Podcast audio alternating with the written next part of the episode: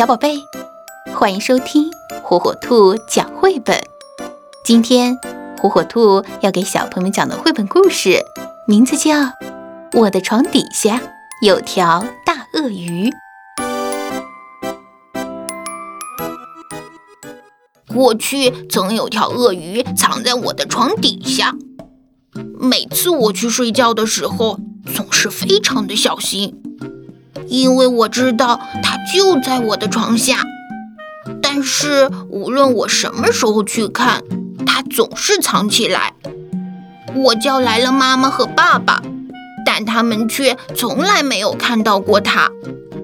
现在要看我的了，我要对这条鳄鱼做点什么了。于是我到厨房去拿了些东西当诱饵。我装了满满一纸袋鳄鱼很喜欢吃的东西。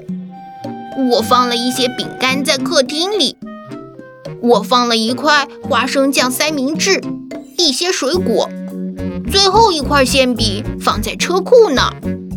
我留了些新鲜的蔬菜在楼梯上，还放了些苏打和糖果在我的床边，然后就在一旁看着等着。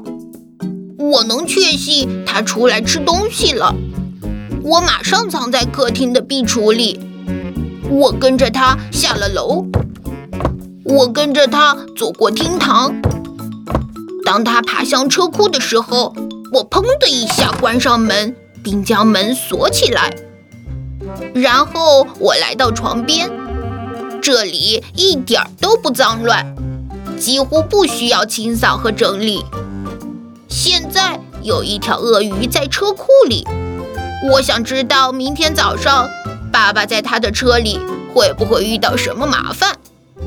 嗯，我要给他留一张纸条。